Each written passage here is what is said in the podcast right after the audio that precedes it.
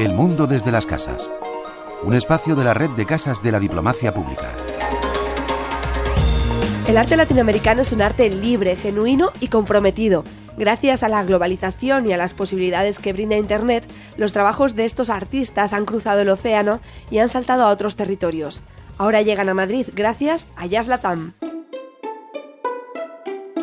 Casa de América y la Feria de Arte Contemporáneo JazzMath se han unido para crear Jazz Latam, una sección dedicada al arte latinoamericano que sirve de puente entre artistas, galeristas y comisarios de Europa y de América. María Lightoller, comisaria de Jazz Latam, nos habla de su pertinencia. A partir de, la pandemia se produjo una ausencia de participación latinoamericana en las siguientes ediciones post pandemia. Por una parte, la idea era recuperar esas voces latinoamericanas con una sección especial, que es efectivamente Jazz Latam, y además también para entrar en coincidencia con la propuesta temática de Arco, que este año está destinada al Caribe.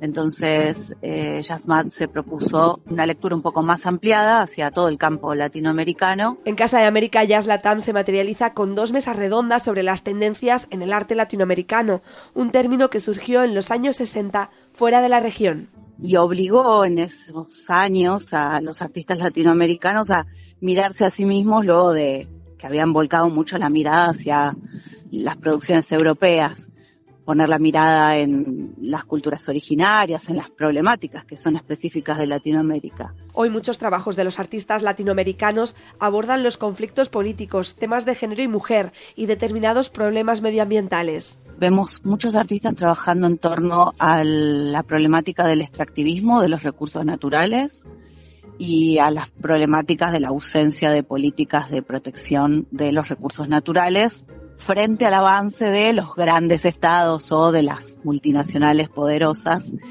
que, vienen un poco a fagocitar esos recursos. Otra de las características del sector en Latinoamérica es su precariedad. Cierta precariedad de los circuitos, tanto a nivel institucional como a nivel mercado del arte. Y esto explica en buena medida la proyección internacional del arte latinoamericano del momento. Creo que tiene que ver con eh, una necesidad, primero desde Latinoamérica, de circular internacionalmente por la rusticidad o la precariedad del, propio sistema del arte en Latinoamérica, pero además también creo que hay algo de los discursos que producto de, esa precariedad también en Latinoamérica son más eh, genuinos o por lo menos más, más libres porque no están condicionados por esas determinaciones institucionales. Este arte libre y genuino está cruzando océanos gracias a Internet el artista peruano José Antonio Torres, Hat Arts, que participa estos días en Jazz Latam, nos habla de la presencia del arte latinoamericano por todo el mundo. Impactante no solamente la participación de artistas latinoamericanos, sino el color, ¿no? la, la emoción, la textura de Latinoamérica que se ve reflejada en distintas escenas. ¿no?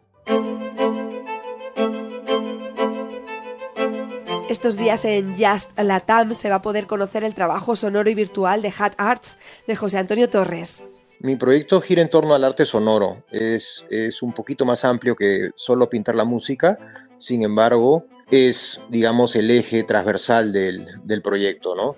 Hat ha pintado canciones como Zoom de Soda Stereo o Quiero ser de Amaya Montero y para pintar la música recurre a la tecnología y a la ciencia. A través de la tecnología, a través de un aparato que se llama un espectrómetro, mido la emoción que genera la música en las personas. Después hace visible el sonido. Visibilizar la invisibilidad del sonido a través de una ciencia que plantea unas formas a través de la vibración que se llama la simática.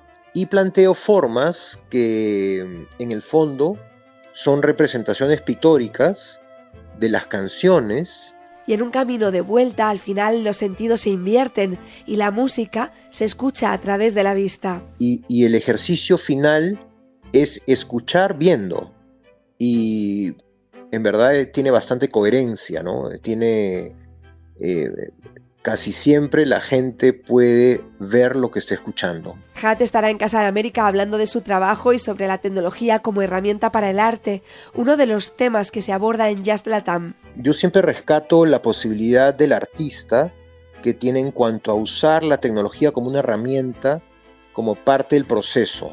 Participa el viernes 8 de marzo en un debate sobre identidad y globalización en el arte latinoamericano que modera María Light-Tobler. Habrá una participación de artistas que también a la vez son gestores o, galeristas de su propia obra, galeristas tradicionales y también artistas, que proponen hablar justamente de esta tensión entre la identidad y la globalización en el arte latinoamericano. Y mañana Casa de América acoge el primer debate de Jazz Latam sobre perspectivas actuales del rol curatorial latinoamericano. Hoy, mercado y, curaduría o comisariado eh, son bastante indivisibles entre sí.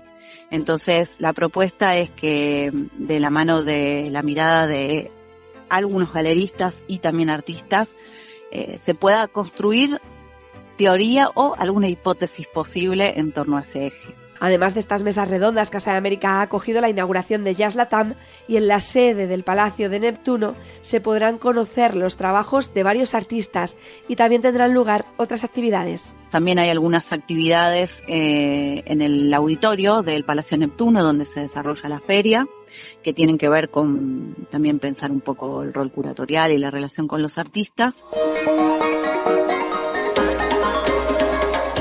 Las dos conferencias de Jazz Latam en Casa de América serán los viernes 1 y 8 de marzo a las 11 de la mañana.